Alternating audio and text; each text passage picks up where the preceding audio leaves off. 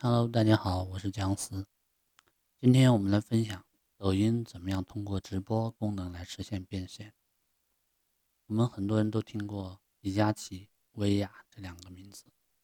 李佳琦呢，他曾经是跟马云同时直播卖过口红，因此是被很多人所熟知的。那么今天呢，我们就来介绍直播变现怎么样实现。我们先来看看抖音的直播功能。我们打开抖音，可以看到页面右上方的 Live 图标，这里呢就是直播的入口。单击该图标呢，就可以进入直播的广场。直播广场里有主播直播间的入口，每个直播间呢会显示主播所在的位置、主播名字或者标签以及实时的观众数。直播广场最上方的品类标签的申请入口。累计直播时长不短于六小时的账号就可以申请直播内容的标签，比如穿搭、美妆、美食等。获取标签的账号就可以享受优质资源的扶持，获得官方活动优先参与权等特权，得到更多的曝光机会。这些特权能帮助我们利用直播来获得更多的变现机会。获取标签以后，我们需要保证直播内容符合标签主题。比如某个账号申请了美妆，那么它其直播内容是跟游戏相关的，就会失去已申请到的标签。每次申请标签三十天后，账号才可以再次提交申请。申请标签属于比较高阶的玩法，所以大家在熟悉直播的基础上再申请会比较好。我们可以选择一个直播间，单击进入。页面左上角是主播的头像和名字，单击头像呢，就会显示主播的相关信息，包括粉丝数、关注数、音浪值等。其中，音浪值呢，就是指粉丝打赏的虚假、虚拟价值。音浪值越高，主播的人气就越高，收入自然也就越高。最上方的一排头像是正在看直播的网友的头像，我们可以滑动查看二十个网友头像。这二十个网友是最新进入直播间的，我们单击头像就可以查看网友的信息。网友头像下方呢带有红色的标志，表示他属于主播的粉丝团。在抖音上面加入粉丝团可以享有。粉丝和主播之间专属的互动形式，用户在加入主播粉丝团后，除了更容易受到主播的关注，还会拥有一些专属特权，比如粉丝勋章、应援灯牌、特殊礼物等。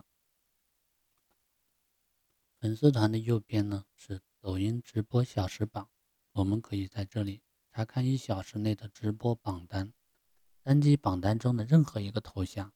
就能进入相应的直播间。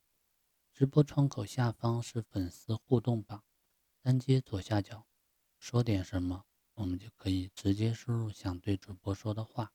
当然，我们也可以使用弹幕评论的形式，使效果更加的酷炫。这里要说明的是呢，发布一条弹幕评论需要一个抖音币。我们只要单击黄色的购物车图标。就能进入商品详情页，查看直播中提到的商品。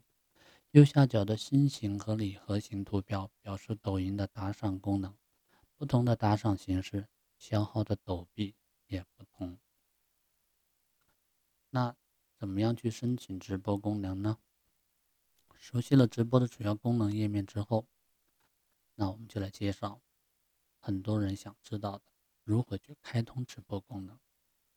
以前，当账号粉丝数达到一万的时候，后台就会自动弹出邀请开通直播功能的系统消息，我们按照提示来操作就可以了。现在的申请入口比较隐蔽，我们打开抖音的拍摄模式，最底部有拍照、拍六十秒、拍十五秒、应急、开直播五个选项。如果下方有开直播的选项，就代表你具有开通直播的权限。你只要直接单击这个选项就可以了，但如果下方没有这个选项，就说明账号暂时无法开通直播。目前直播功能呢对部分用户开放，但是官方并没有说明开放标准是什么，所以暂时无法开通直播功能的账号，目前能做的就是保证账号的正常运营，然后耐心等待。要注意，我们千万不要相信有个人或者机构可以买卖开通直播权限，这种行为一经发现，相关账号很可能就会被封号。登记开直播的按钮以后，我们可以看到拍视频的页面不一样的页面。页面最上方是开播模式，有视频直播和游戏直播两种。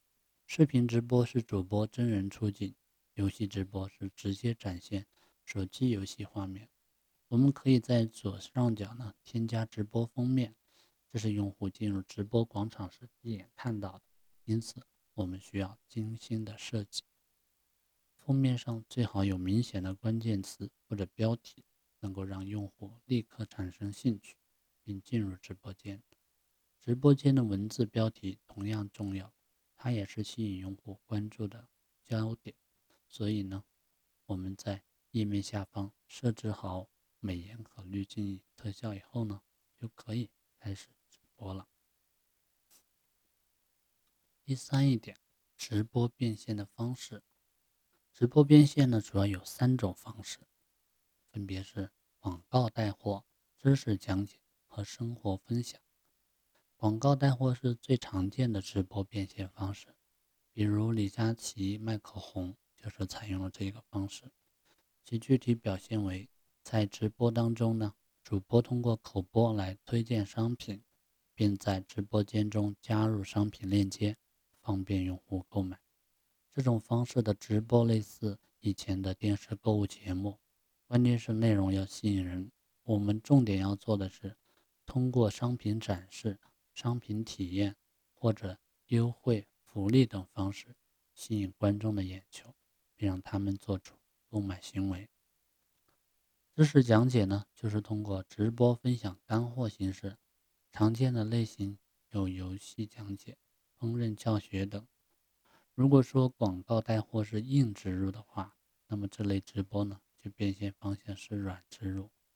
比如游戏讲解直播，一般是通过卖游戏的周边产品、鼠标、键盘、手柄等来变现；烹饪教学直播呢，一般是通过卖做饭的材料或者锅碗瓢盆等厨房用品来变现，而这都需要观众对主播有很强的信任感，所以。在账号的运营当中，主播需要与粉丝保持强粘性。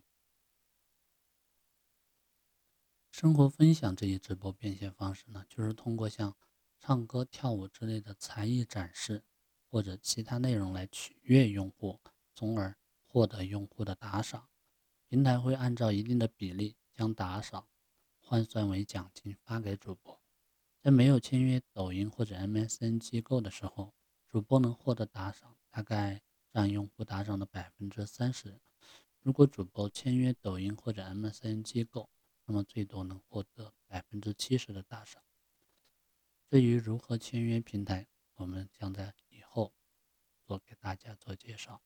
其实，不管我们用哪种方式来实现变现，都需要一段时间的用户沉淀。只有通过好内容吸引粉丝关注。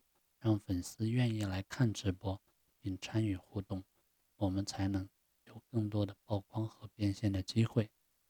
当然，我们在直播当中也要注意以下两个禁忌：第一，虚假宣传，通过捏造虚假的产品信息，夸大商品价值进行推广和销售，或者通过伪造官方活动来进行相关宣传，这些行为都属于虚假宣传行为，一定要禁止。